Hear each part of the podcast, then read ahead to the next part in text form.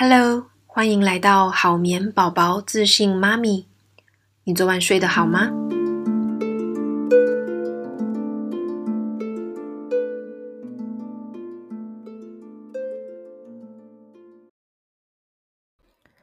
今天这一集的内容是我接受《Becoming Parents》不只是爸妈这个新的 Podcast 节目的专访。我在这个节目里面呢、我们谈到了女性在创业跟家庭之间所做的一些选择，那还有我为什么会成为宝宝睡眠顾问的呃一些心路的历程。那我们也讨论了呃家庭还有跟先生跟伴侣之间的一些分工还有磨合。那最后呢，我也带到了在工作当中，我们常常会接受到非常多的情绪，要怎么样不把这些情绪带入到自己的家庭里面。我很喜欢这一节内容，那分享给你们，希望你们也喜欢。我们是爸妈，是夫妻，是情人，更是自己。Hello，我是 Aaron。Becoming Parents 不只是爸妈 Podcast，是一个关于爸妈面对不同的身份转换，在育儿教养、职业、生活、自我之间的各种练习与实验。实验不一定都会成功，但我们从实验中发现乐趣，找到幸福。而每一位爸妈，每一个家庭都有自己独特的故事。在这个节目中，我将把这些故事串联起来，提供你一些启发与灵感，也许还有实践的方法、工具、资源，让我们在育儿以及家庭、工作、生活这条路可以轻松一些、优雅一些、坚定一些，一起找到多重选项，体验这个旅程。现在的你可能正在熬夜工作。整理家务、制作副食品，又或者被生活中很多的事情忙碌得昏头转向，这些我都懂。但我想邀请你，给自己一个稍微放松的时刻，一起收听今天的节目。我是 Erin。照顾新生儿，应该说当新手爸妈的第一年。我们要照料新生儿的生活起居，像是睡眠啦，还有喂奶啦。而新生儿三个小时一循环的作息，常常挑战爸妈的意志力跟体力。我相信大家可能有这种感觉。Peg 呢，他成为了一位由美国家庭睡眠协会和国际睡眠顾问协会认证的宝宝睡眠顾问。今天会跟目前居住在英国，并且成立了好眠宝宝顾问咨询的 Peggy 聊一聊关于睡眠顾问这个角色，还有他的创业故事啦，还有他在工作家庭中找到的那一个自我。欢迎 Peggy。Hello，大家好，我是 Peggy 哦。那我目前住在英国，那我是个全职妈妈，那也是好眠宝宝宝贝睡眠顾问的创办人。那我目前呢在家里工作，那我的专业呢就是协助呃婴幼儿他们的睡眠。如果当你的小孩子他有夜醒啊、哄睡不睡啊、各种的睡眠问题的时候，那我会去协助这这这一些家庭来帮助他们的宝宝睡得更好。那我还有另外一个任务，是我给自己的期许。我希望可以推广更健康的睡眠概念给呃台湾的爸妈哦，因为我觉得大家在这一块的资讯是比较零散的，那可能我们都是东找西找网络的资讯哦，那我希望可以更有系统的，而且是在一个有科学证据呃下来去分享这些有关于睡眠的知识，还有怎么去帮助小孩更好的睡觉。对啊，Peggy，因为我们刚刚提到了睡眠顾问这个角色，然后你也稍微告诉了我们，哎，就是你的目标啦，还有你的自己个人的 mission 跟 vision 是什么？那你当时是怎么开始有这个概念？还有，我想大家可能都会，很多父母都会觉得说，啊，我真的是蛮困扰这件事情。可是你把这个概念具体化了，成为你今天的主要的一个事业嘛，对不对？那你当时是怎么开始有这个？起心就是开始有这个概念，而且你还可以真的把它具体化呢。其实真的是无心插柳哦，因为我从来从来没有想过会踏入呃，就是成为这个宝宝睡眠顾问。那我会走这条路最主要的原因，就是因为我小孩不好 睡哦，这是一个非常直接的问题。那呃，因为我自己在外在海外。带小孩嘛，那那时候我们家庭上面其实非常的辛苦，因为我那时候我先生生病啊，有还有开刀啊，住院这样子。那我自己带小孩，那我每天小孩他都啊、夜醒很多次啊。那这样子的状况维持很久，那我自己白天没有办法，就是因为我每天都睡得不好，然后他也睡得不好，我们全家的状况都不好，所以我一直在找相关的资讯。那后来我是因为我找了这个呃呃国外的这个宝宝睡眠顾问，我才知道我这个职业。那我在呃很短的时间内哦，就他就协助我。处理好我小孩子的睡眠问题，而且我本来也有一些担心啊，像是说我们华人家庭最担心的是说会不会影响安全感啊，然后宝宝他会不会哭很多这一些的。那我自己实际走过这一遭，因为我发现其实当初的担心是，呃，我觉得是很多是自己想象的了。那我走过之后，我就写文章分享出来，那有非常多的爸妈他们就跑来问我，那时我才知道说原来有。这么多的家庭，他们也有同样的困扰，所以呢，我就开始呃去进修，然后去拿这个认证。那整个过程，我自己学到非常多，然后我觉得也改变了我很多的观念。那所以我的故事其实很简单，就是就跟很多呃创业啊的情况很像，就是我我是为了先解决自己的问题。那当我解决了自己的问题之后，我发现别人也有这个需求，所以我就呃。成为一个也帮助别人解决问题的人，这样。我其实一开始不是在想我的职涯，说我要做什么而去搜寻的，而是因为这件事情真的改变了我们的家庭很多。那我也看到很多家庭有这样的困扰。那我发现，哎，可是市场上并没有这样子的。这样子的人，就是因为我插话中文的资讯，我发现那个中文资讯哦，都是很多都是什么布洛克的妈妈去读书啊，然后去分享他们的经验，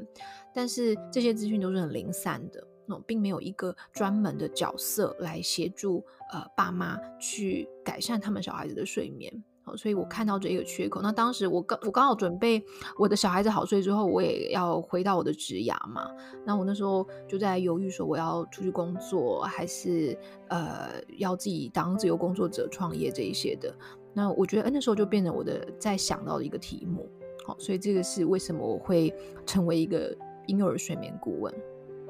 你从自己心里面出发的转变呢？呃，我知道你以前也有在嗯公司 corporate 工作过，然后我知道你也非常 enjoy 以前的这个工作环境啦、团队相处啦等等这些公司文化的部分嘛，对不对？那你后来搬到了英国，哎，成为了妈妈，然后再从自己本身的经验里面找到这个痛点，然后进而把这个。痛点真的找到了一个解决方式，而且还真的帮助了很多人，因为发现大家都有这个痛点。我在你的一篇文章看到，就是呢，从这个过程当中的自己内心里的自我啦、自我声音啦，你也慢慢的从关注以前的关注自我，慢慢的发现了转变到了关心别人的需求这一块，我很好奇，也想听听你的分享。嗯，我觉得哦，我一我一直我一直是这样子想啊。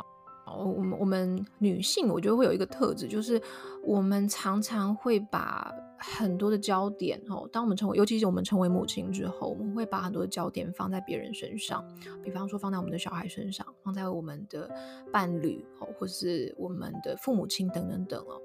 但是我觉得这几年我有慢慢有一个体悟，就是说，其实关心别人是非常重要的一件事情，可是我们一定要先把自己处理好。才能去处理别人的问题哦，因为如果说你自己本身是一片混乱的时候，你要再去，要再去帮别人，或是去照顾别人，这是一件非常非常不容易的事情，因为等于说你在燃烧自己的能量，但是你的能量已经所剩无几了嘛，所以。呃，我觉得这个是我在整个过程里面有一个非常非常大的体悟，就是说我一定是先把我自己处理好，呃，我的小孩，呃，我自己的睡眠状况啊，我的小孩睡眠状况，我的家庭都处理好，我才有能力再去跨出这一步，然后呃，去进而去思考我的职业啊，然后再做更多的事情。我相信创业一定是呃慢慢学习。过程中可能会有不确定性嘛？那在这个不确定性的这个过程当中呢，你怎么克服这些部分？尤其我觉得我更好奇的是，尤其是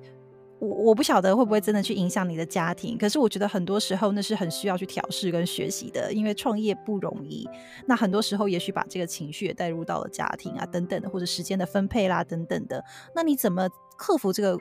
嗯，challenge，然后你怎么在家庭互动中找到一个适合的方式，然后也有利于你的创业这个过程呢？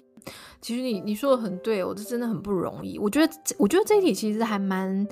蛮难的，因为它不是，我觉得它没有一个所谓的解决方法，但它是一个学习过程。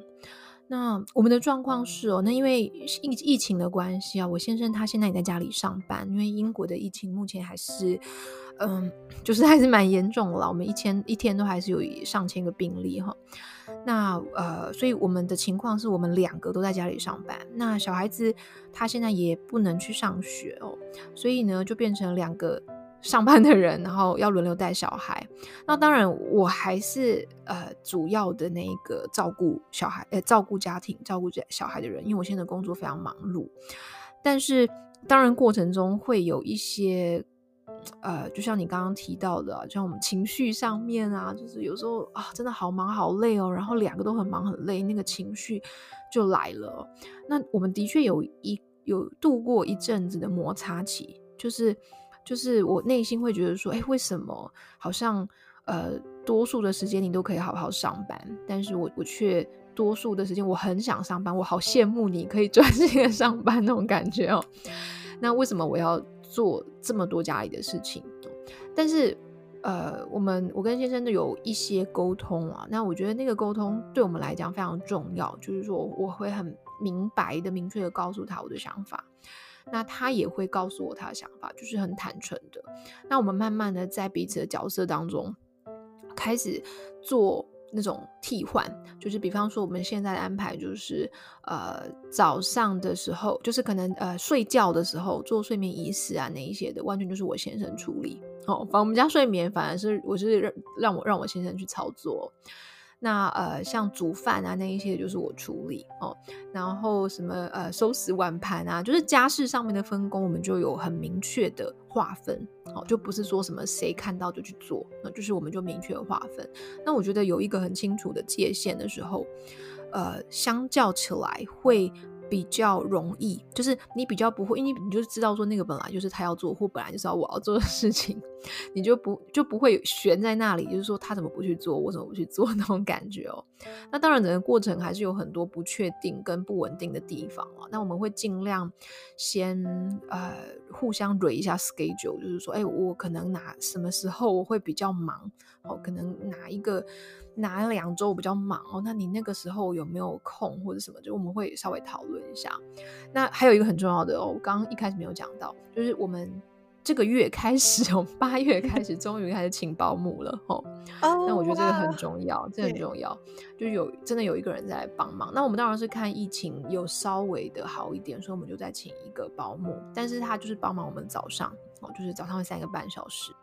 这样子，那我觉得这个对我们来讲帮助很大，因为早上我们都可以好好的专心的工作。那呃下午的时候，我就会专心的陪伴小孩。对，早上黄金三小时，太棒了。对，对，没错，这个很重要，我觉得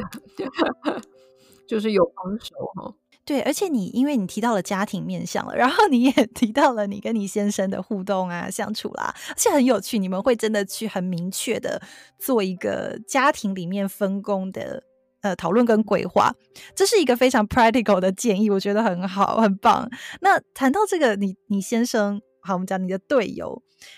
他在你的家庭当中扮演大概是扮演什么样的角色呢？最最重要的角色就是经济上的支持，这样子。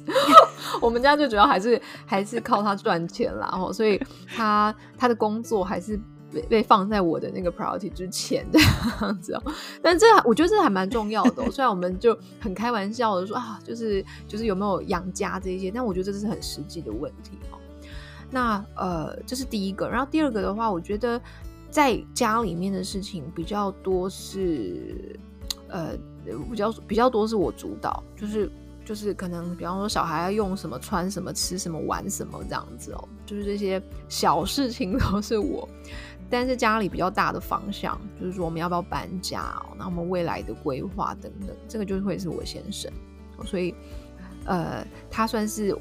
他算是那个隐藏的 boss，就是虽然在家里好像看起来好像那个我。我我讲话比较大声，这样，但是其实他才是那个隐藏的 boss，就我们家最主要的那个方向都还是他来决定。那在呃育儿啊跟孩子相处上面呢？呃，他其实就是我们就是有分工这一块哦，就是呃，像早上起来的时候，就是他上班之前，就是宝小孩子起床都是他去接，哦，然后呃，但是他进入工作之后，就是我们上班时间会以他的时间为主，这样子。那中间中午午休的时候呢，就是我们要吃饭，因为我呃我们家就是我煮饭嘛。那中午要吃饭的时候，就是我先生他就会去带小孩，好，然后让我稍微可以比较专心煮饭。然后就睡觉时间就是睡眠仪式了，睡眠仪式主要是我先生。那有时候我也会加进来聊个天这样子，但是主要都是我先生。所以他在育儿的角色里面比较多是在于，呃，其实就是就是陪伴啦，就是早那个早起跟睡觉，然后还有中间有时候也会陪他玩啊，就是跟他一起玩这样子。那他算是比较会呃跟小孩子讲故事的那一种哦，因为是他的强，就是他他比我还会说话这样，所以这个这个部分就是由他来进行，他的强项。对对对，因为他他是呃，我们两个都算是在工作上都是很需要说话的啦，所以我们两个都很会讲故事。但是因为那个你要说他做的比较好，这样子这件事情才会落在头上。这个这个是另外一个小技巧，会让他听到。我觉得有时候要鼓励一个人做事情，你必须要先说他做的很好，这样子，因为因为你小孩就很喜欢真的讲故事啊，他觉得你讲的故事好好听哦。就越读越有兴趣，突然觉得哇，真的有使命感。我做的我做的很好，我做的很好，自我感觉就会很良好。但因为我我觉得这很重要，因为其实每一个人都是，不是只有老公，就是每一个人都需要鼓励。那你当你被你鼓励的时候，你就会觉得说，哎、欸，真的，我觉得我做不错，然后你就会更愿意去做，然后越做越好。因为我跟你说，我们家。呃，晚上的睡眠仪式就是睡眠这一块，也是我先生负责。我就觉得他就是带这种哎、欸、睡眠啦，然后我觉得还带的蛮好的，就比我好。所以我觉得每次哎、欸、他带小孩开始要去进入睡眠仪式，睡睡前的一些呃准备啊等等的时候，我就觉得好棒哦，我的时间又来了，找到我自己的 me time，啊、觉得很重要。对啊，真的真的，所以。我觉得那个妈妈妈妈们，因为可能听这个节目也蛮多是妈妈的哦。我觉得要，因为我们很容易会觉得我们的伴侣做不好，然后把事情揽在身上。我自己也常常这样，我自己是就是很常犯这样子的问题。但我真的现在也在慢慢在学习，说不行，我要看到对方好的那一面，然后让他去发挥。我要收手，我要暂停，我要帮我自己按下暂停键。这样，我觉得妈妈可能会有一种，有一点来自于直觉吧，或是天生的使命感，觉得这件事情我做得很好，我做得比较好，或者是说，呃，这件事情。我来 handle 会比较适合，而且我觉得妈妈很爱小孩嘛，你一定会希望，哎，你给予小孩的东西是正向的，是符合你期待的。但是你讲的对，因为如果不试着放手，或是不愿意、不放心让另一半去练习的话，其实并没有办法改善你们的整个时间分配也好啊，或者是甚至是严重的话，就比如说自我时间的分配啊、职业的发展啊等等的，等于说你把所有的责任放在自己的身上。我做咨询还蛮常看到一个状况，就是爸妈都会跟我抱怨说，呃，就因为小孩不要爸爸，哦，因为可能我们现在很多的家庭模式还是爸爸去上班嘛，那有一些家庭是妈妈就是全职妈妈，那或者是即便是双薪家庭，也常常是妈妈是那个主要，呃，回来就是。照顾小孩的那个人，那他们常常见到的抱怨就是说，因为小孩子不要爸爸，什么小孩子看到爸爸会哭，然后反正做睡眠仪式的时候，爸爸爸爸就是做的时候，宝宝他们就是不要这样子。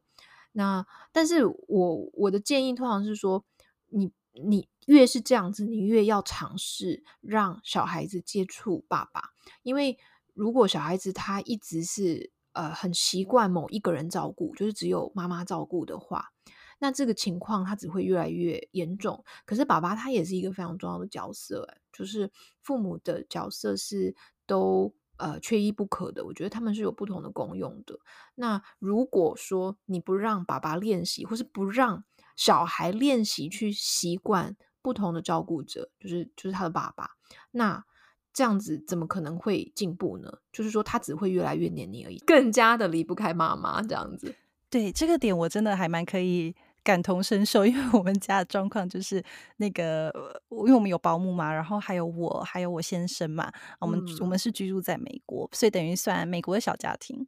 嗯，然后我的，我觉得我女儿、嗯、她叫做她叫做 Skyler，她其实蛮可以去转换跟不同人的相处。可是，比如说特定的，嗯，呃，最需要的那个依赖关系，比如说像我们到了一个新环境，比如说我们诶年底回台湾啊，等等这种，因为台湾对我们来，对他来说可能是个新环境。当他当小孩到了一个新环境的时候，他都会寻求那个最给他安全感的那个人。这个时候完全见真章，完全看得到平常是谁很付出。嗯、就是我女儿 Skyler，她就是在那个环境下，比如在一个不不安就安全感不那么充足的环境下的时候，她很需要她爸爸。就她很需要我先生，然后我当时就会有点觉得，天呐，哎，就是他这这么的喜，就需要我先生呢？他不要我，你知道，他反不要妈妈。然后后来呢，我就哎，心里我也做了一点调试，调试过后，我就自己做实验，然后我就一步一步，在他觉得比较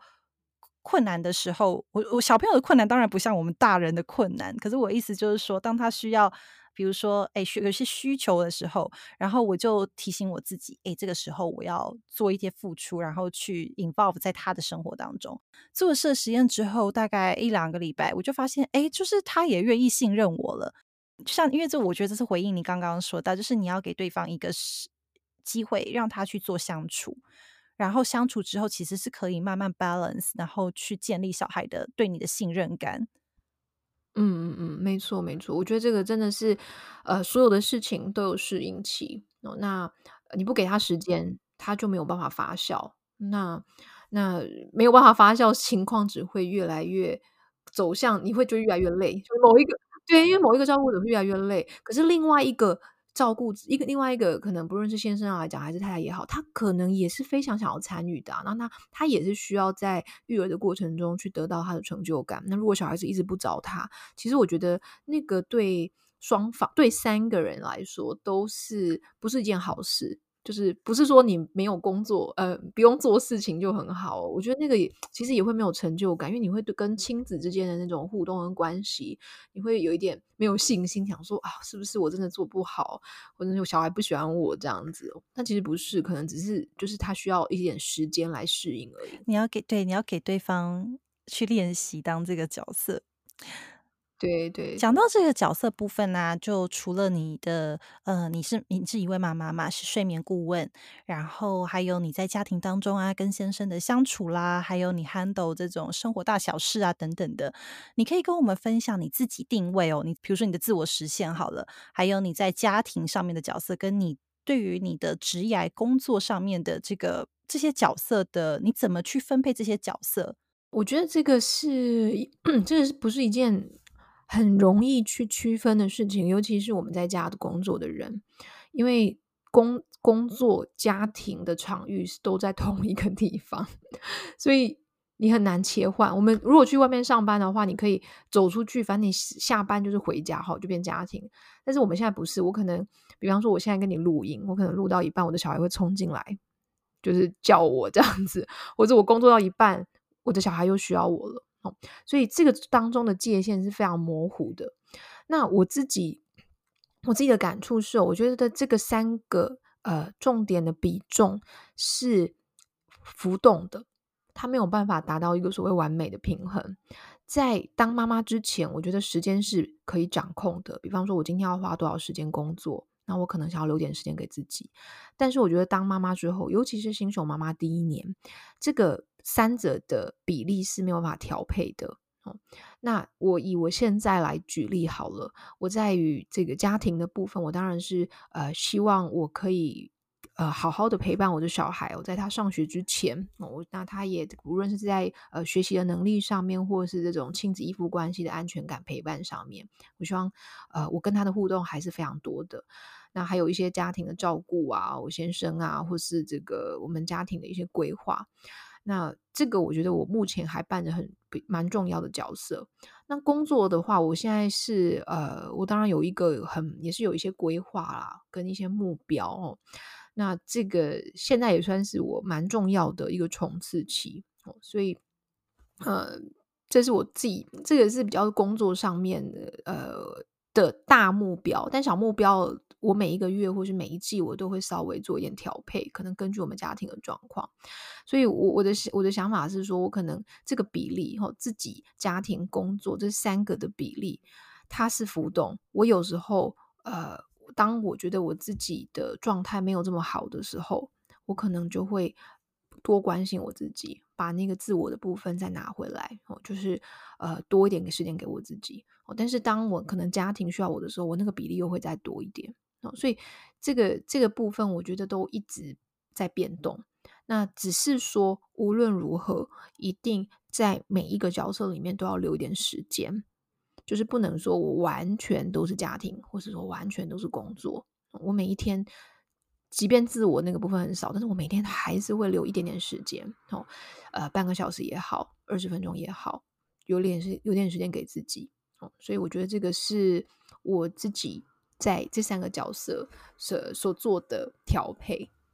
那你在工作当中，因为你接触到了很多其他家庭的爸爸妈妈，等于说你自己也是在这个产领域里面。那在这份工作当中，你觉得他以呃什么样的程度，或者说你有没有得到什么样的 feedback，然后回馈到你自己的自我跟家庭里面呢？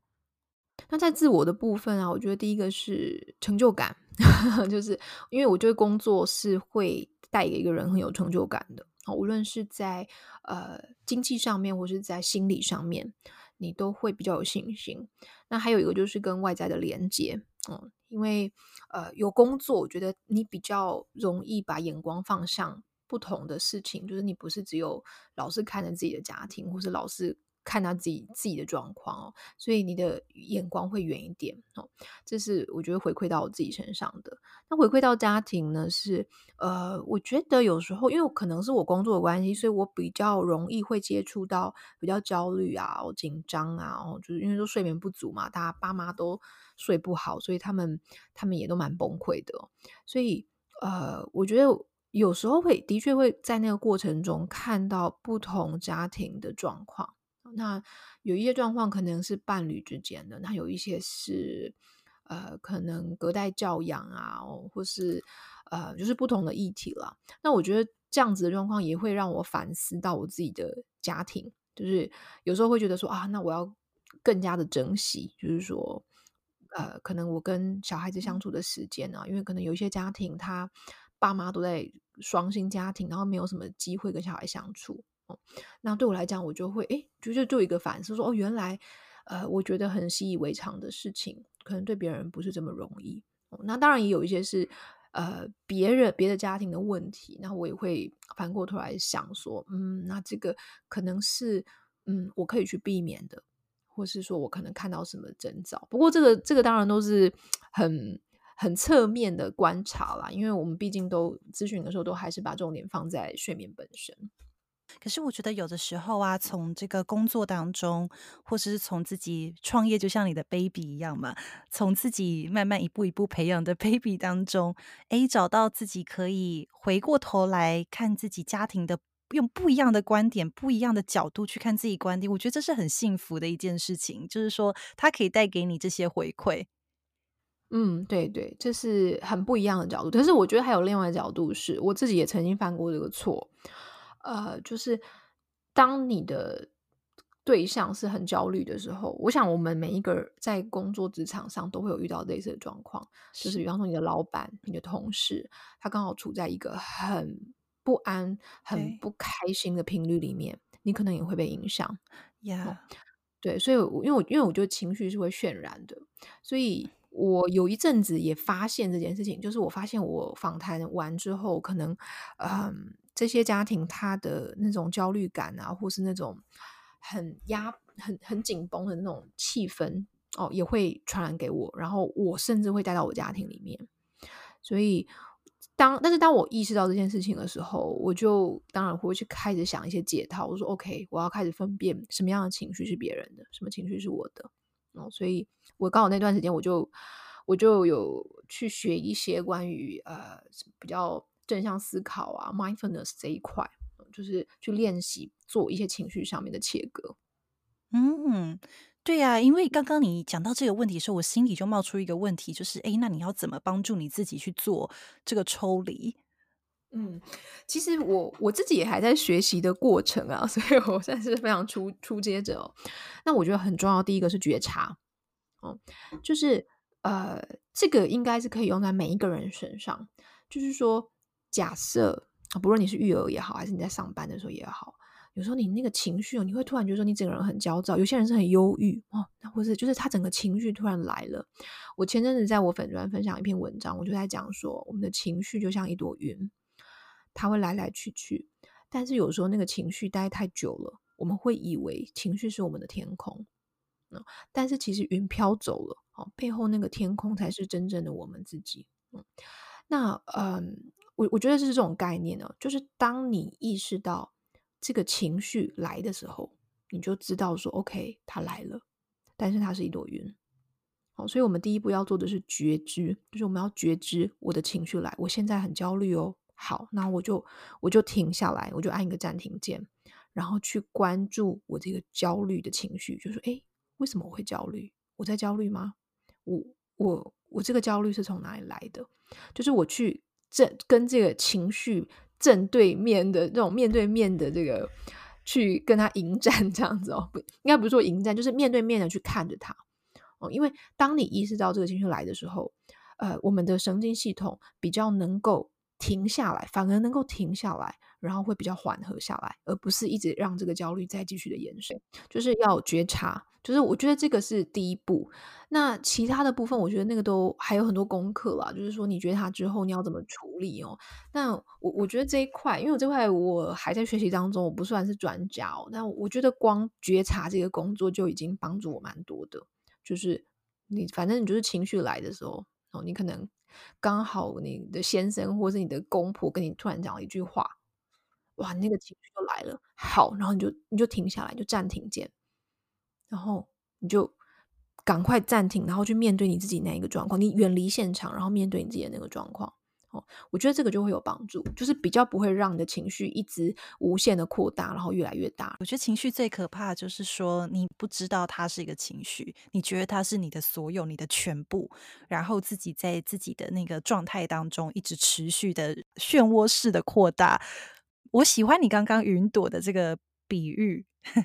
就是因为我我觉得我们很容易，因为我我自己也是一个情绪呃，我情绪的那个呃感染力很强，就是我很容易去感受别人的情绪哦，所以呃，我觉得我但是那种感染的情绪有时候是好的，有时候是坏，因为好的话说你可能很有同理心，所以有一些家庭会跟我说哇，我觉得我好像很懂他们的想法。或是为什么我写的文章好像就是很切切中？那是因为我是一个情绪感受很强的人，但是它的坏处就是我也很容易会被影响。那我要我要我要怎么去呃在适当的时候踩刹车？这就变成是一个很重要的课题。那女性对女女性比其实一般来说我们是比较比男性啊，我讲的是一般，这不是绝对哦？就统计上来看，女性是比较容易在情绪上面去。呃，被感染跟感染，而且我们很容易会去放大，就是可能有时候人家讲一句话，那他也不是那个意思，但是我就会开始去想说他是不是怎么了？就是可能有人问你说，哎，你的哎，你小孩最近好像比较呃吃的比较少哦，然后我们有时候就你知道，有时候那个妈妈就会想好多，说他说吃的比较少，他因为他觉得我小孩很瘦吗？他觉得他觉得我没有把我小孩顾好吗？就是会开始好多好多好多的那个那种。负面的想法就突然冲出来哦，但我觉得这个这个真的就没有必要。你可能在第一个你那个第一个想法冒出来的时候，就告诉自己 OK 可以停了。就是人家不一定有这样的想法，而且就算他有这样的想法，也不关我们的事嘛，对不对？他可能就是个长辈问候就结束。所以我觉得这个这个是我觉得每一个每一个人，每一个妈妈，或者每一个其实男性也可以，就是每一个人，我们在职场上，在面对自己，在家庭关系上，我们都可以练习的事情。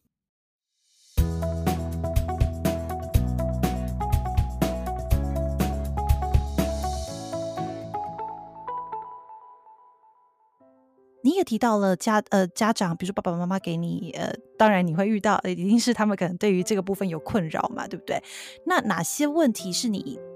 最常接收到的呢？我想应该很多问题。那我觉得我们来来来讲一个好了，就是说，你觉得有什么概念是你最希望分享给爸爸妈妈的？就是说，哎，你觉得分享这个概念，也许爸爸妈妈会很受用，然后可以建立起一个不错的 foundation。其实我最常遇到的问题就是夜醒嘛，哦，就是几乎来所有来找我或是会想要看我粉砖的人，他们大家最痛的就是夜醒，哦，就是宝宝一直夜醒哦。但是呢，我想要建立的观念反而不是去解决这个问题本身，因为呃，其实我们看到，当我们遇到这个问题的时候，这个背后常常是有很多的原因的，就是他可能跟作息有关，他跟宝宝的情绪有关，他跟家里的状况有关，跟有太多什么自行入睡什么都有关系。所以我觉得这个睡眠最，如果说要让我最重要分享的话，我觉得最重要的还是安全。哦，这个反而是多数的家庭会忽略的，就是睡眠安全。呃，一岁以内的婴儿，我们都是让他仰躺啊，或是呃周遭不要放，因为呃太我我们的我们的那个文化里面哦，都会让都会很怕小孩子什么睡觉躁动什么的哦，睡得浅，所以我们都会想放一大堆东西把他们夹住哦，那个什么滚棉被啊，就把他们都夹住。那我以前我我刚当妈妈的时候，我有做过哦。那因为我发现大家都这样做，所以我一查说，哦，原来要这样子才会让他好睡一点。可是当我成为顾问之后，我才知道说，哇，这个这个真的是不好的。就是说，我们从安全的角度来讲，这个是很有风险的。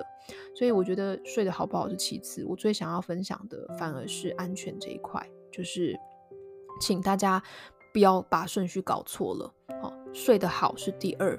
睡的安全是第一，是最重要的。呃，美国也是非常推行，就是刚开始新生一定是仰仰睡、仰躺，因为安全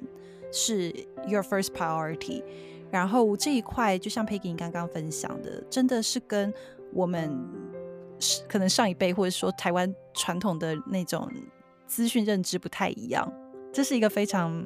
非常特别的，因为我觉得呃文化吧，然后还有整个。着重部分的不同，但是我自己是非常介意在意这个部分，所以我对我的女儿也是从刚开始出生啊，然后就我就非常坚持这个部分。然后那个时候，我记得我们有请一位台湾的月嫂阿姨，那、嗯、月嫂阿姨就是凭着她的经验，她就说啊，这个呢就是旁边啊，你要这样滚一圈哦，滚一圈小朋友就不会害怕。然后呢，我就觉得不行，我还蛮坚持这一块的。嗯安全最重要，真的。对啊，对。但是这这一块而已，其实也影响我很多。就是因为其实国外的睡睡眠顾问啊，大部分都没有在做什么什么环境检查或者什么安全，就是因为这是他们的 common sense 啊，就是就是基本上你爸妈自己要负责的，就是每个人都该知道嘛。你小孩你那个婴儿床要睡婴儿床，然后里面要怎么样摆设，你应该都要知道。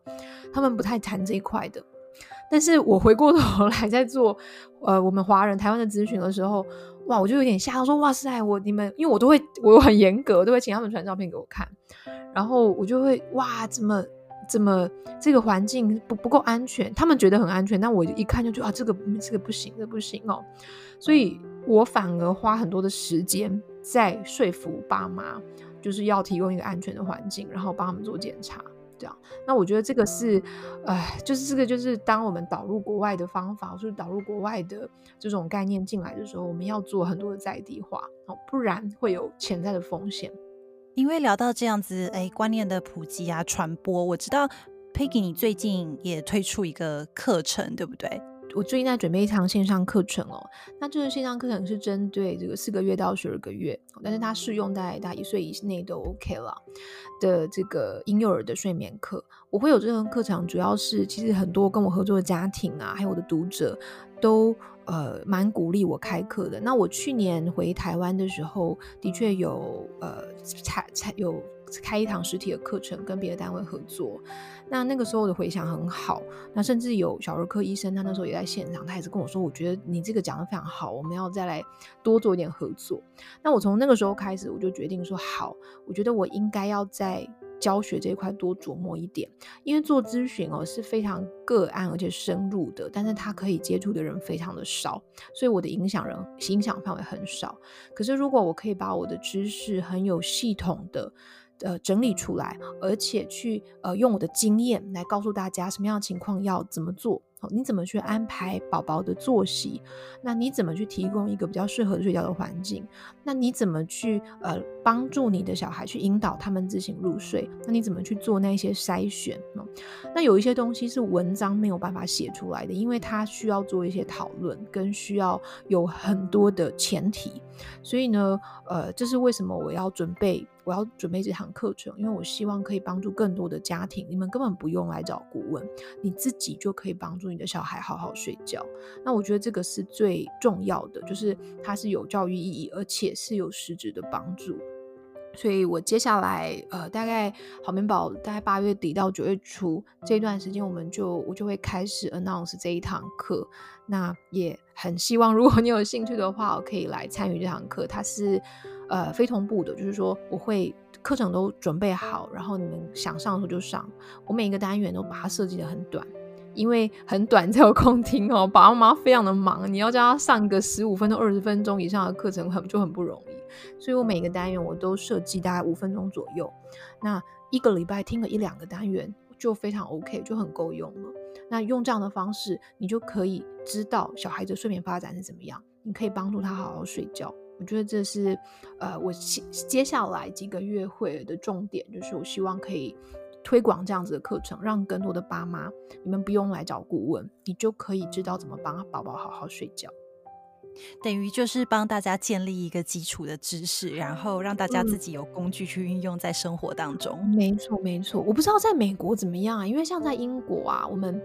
呃，会有其实产前哦，或是产前就会有一些课程，然后那些课程是，比方说他会从睡眠，或是从呃哺乳，是不同的角度来告诉你说你怎么去照顾新生儿，因为他们没有月子中心哈，所以你你你要怎么去成为一个父母，然后你要做哪些准备哦，所以像是国外的睡眠顾问，他们也会去合作这样子的课程，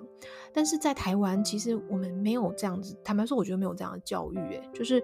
呃，台湾好像都是厂商，可能奶粉厂商是厂商，对，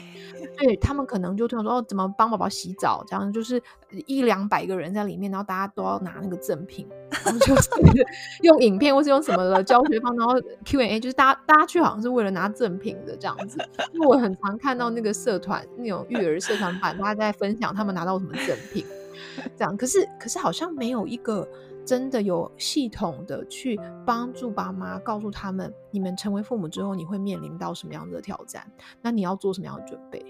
对，我觉得这个是我们很缺乏的。那我知道现在台湾有一些小型的单位有开始做这件事情，就是就是有做这种小小的推广的教育哦。不过那个好像就是呃，就是比较，毕竟就是也是小圈子那种焦点焦点团体了，就是可能一次十个人那一种的，但还没有我觉。我我自己侧面观察，因为我不在台湾，我说的不准，但我觉得好像还没有到很普遍。那睡眠这一块就是我想做的，我觉得我希望呃把这样的概念带进来。如果你是在怀孕中的父母，或者你是新手爸妈，其实你对睡眠是真的没有概念。我们常常都是遇到问题再想办法怎么解决，就是遇到问题才去找答案。可是，如果你可以先做一些事情，你建立一个好的习惯，比你拿掉一个坏的习惯还容易很多。哎，如果爸爸妈妈上这个就是听了这个课程，然后他们有问题的话。要怎么跟你互动呢？我现在规划的这个课程，一个是呃，就是有纯线上的课哦。那上面纯线上的课会有一些让他们留言的地方，那我会根据这些留言，我也会再去调整我的单元啊，去再做设计哦。因为呃，我我没有跟任何的平台合作，我们完全是自己好眠宝宝我们自己做的。那原因就是因为我想要保留这样的弹性，一直去加值我的内容。就是不是，我不是做什么全部设计好丢上去就卖个两三年，我不是这样，我是希望我可以呃再仔细，就是我可能做一部分，然后我再听一下爸妈的声音，他们想要再多学什么，他们有什么问题，然后我再多录一些单元，再呃回答这些问题。好，就是第一个。那第二个呢是呃我也会结合社群，好，就是有一部分的学员。我会提供社群的方案，然后呃，我透过社群，当他们阅读完课程之后，他可能要实际的操作，我会用社群来辅导。那我会来教他们，就是如果说你遇到什么样的问题的时候，因为这个就是比较属于，嗯，你遇到了你才会问，就是你在听课的时候你不会有问题，但是你实际操作就会有问题，或是你实际发现你的小孩没有办法在那个时间睡觉，那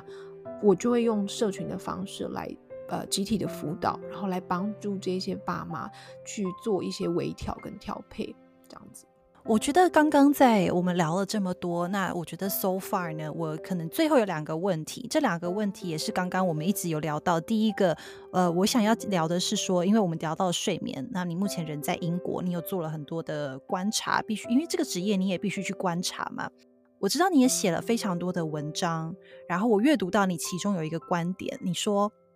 我来，我来提醒一下，你说了什么？你说 好，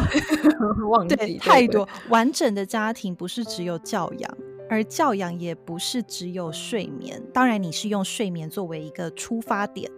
那哎，Beyond 就是超过这个睡眠的部分，你觉得在你的观点、你的观察，还有哪些区块可以更帮助新手爸妈在育儿这条路可以稍微的轻松一点点呢？呃，我想先说明一下为什么我当初会这样子写哦，因为我我自己的观察是，我觉得普遍我们的社会育儿还蛮焦虑的，就是比方说我们看到一个亲密派安全感的文章，我们就会很担心说，哎呦，我的小孩会不会没有安全感，他不能哭。那我看到一个睡眠的文章，我就会很担心说，哎呦，他睡不好，他可能他的那个身体就会很差。这样，我们看到什么呃副食品的文章，我就会去担心副食品。然后这些资讯是非常复杂、非常丰富，但是又很零碎的。那我觉得对我们来讲真的是很累。现在当父母很累啊，累的是说你资讯太多，可是时间太少。那呃，我为什么会做这样的提醒？是说我其实虽然我很强调睡眠的重要，但是我也不希望爸妈因为睡眠而牺牲了其他的事情。我觉得我们在教养上走均衡就好，但不要走完美。所以我都跟。跟我的合作的家庭说，我们不是要把小孩调整到很完美，睡到几个小时才叫完美，不是，而是他在多数的时间是睡得好的，这样就够了。那反过来回答你刚刚的问题，就是说，你说呃，你觉得在可以帮助新手爸妈在育儿这一块可以再轻松一点吗？其实我觉得是心态耶。就是我觉得多了解不同的教养方式，还有去呃多吸取不同的知识。我所谓的知识是正确的知识，可能无论是在睡眠上面，还是在呃哺乳啊这些上面，哦，去找真正的专家，然后去知去学习真正的知识，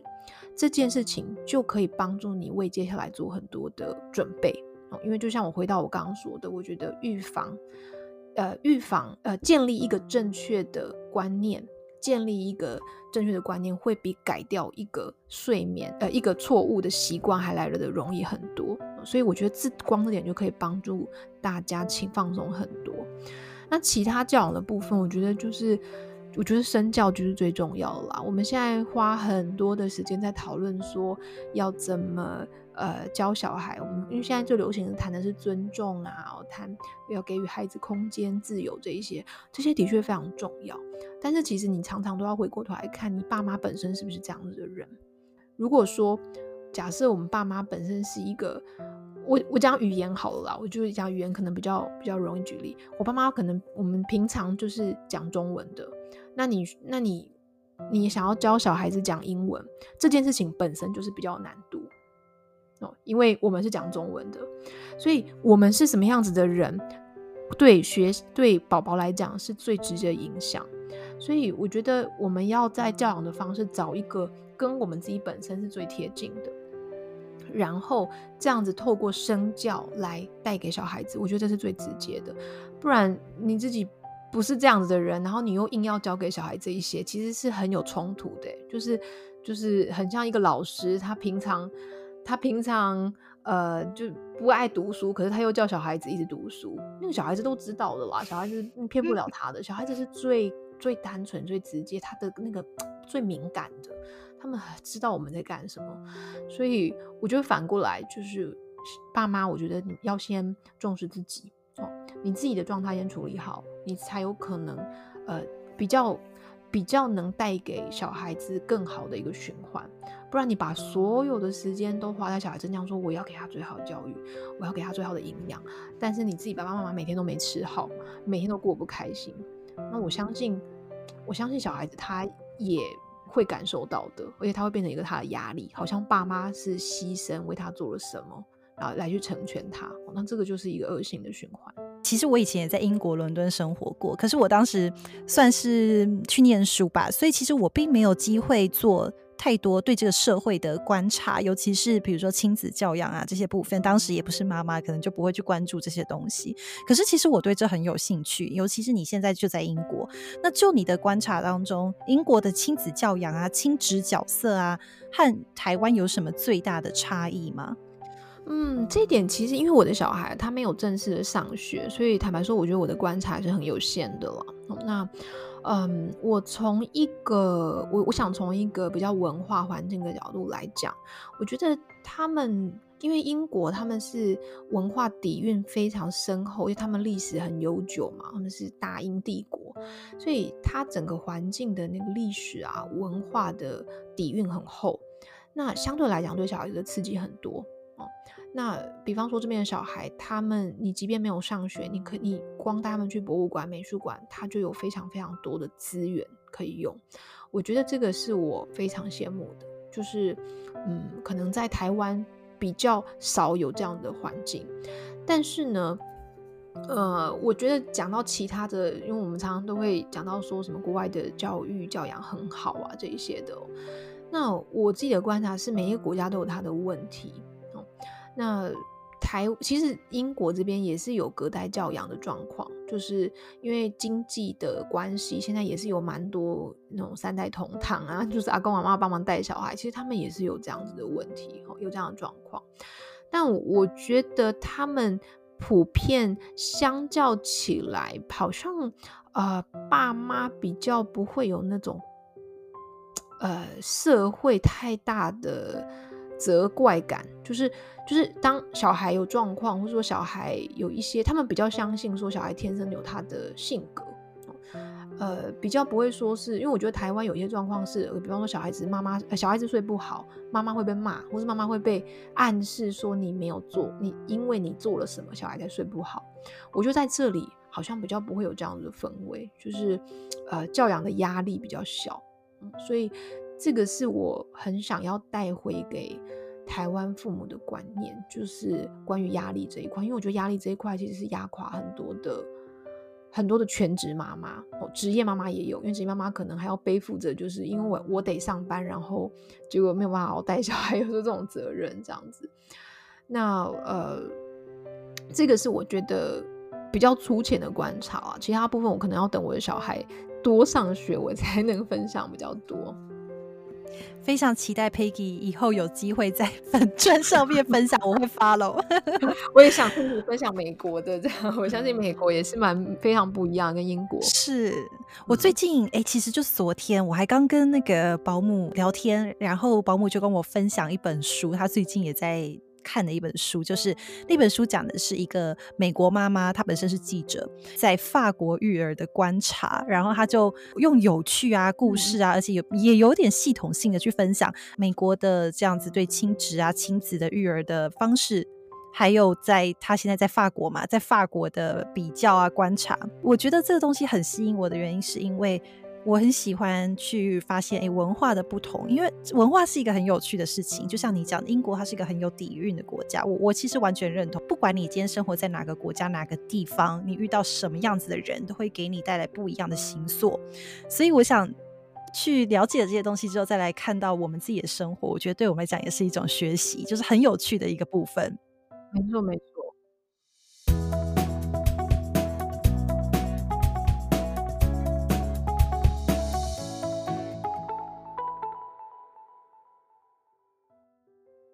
今天 Peggy 呢，从自己的经验跟我们分享了她的创业，再从好眠宝宝去延伸对教养啦，还有睡眠啊，还有其他的分享，甚至是对于英国的分享。那我也非常非常期待 Peggy 线上课程的推出。今天谢谢 Peggy，谢谢。那我也希望呢，大家呃可以透过这个节目，可以再多了解不同的这个爸妈、不同教养啊、不同家庭他们的风格。我觉得多了解的时候，你就会发现，其实呃这个世界非常的宽广啊、呃，也不是你眼前的问题，也不一定是真正的问题。就是我们可以看到不同家庭。他们在教养或是在这个问题处理上面的解答方式，那很开心参加这个节目，那也祝大家一切喜乐平安。谢谢 Peggy，谢谢，拜拜。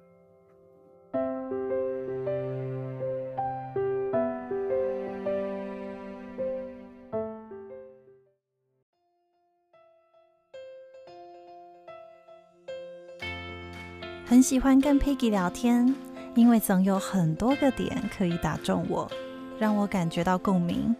从讨论对女人、妈妈的角色到文化观察，可能因为都是生活在海外的妈妈吧，特别有感觉。我也喜欢她的创业题材，因为有好的睡眠，能够真的帮助家庭关系更正向，尤其是预防胜于治疗。假如有机会看看这些知识。那么建立好基础了，一定会让爸妈轻松不少。真的很开心，在中文的资讯里面有更多关于睡眠的知识分享，这样子正向的知识能够传染给更多的人。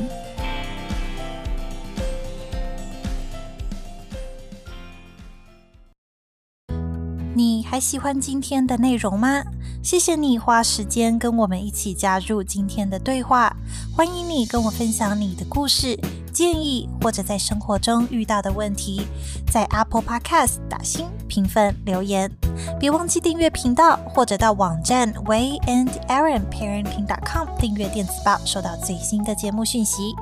Until next time, enjoy your journey.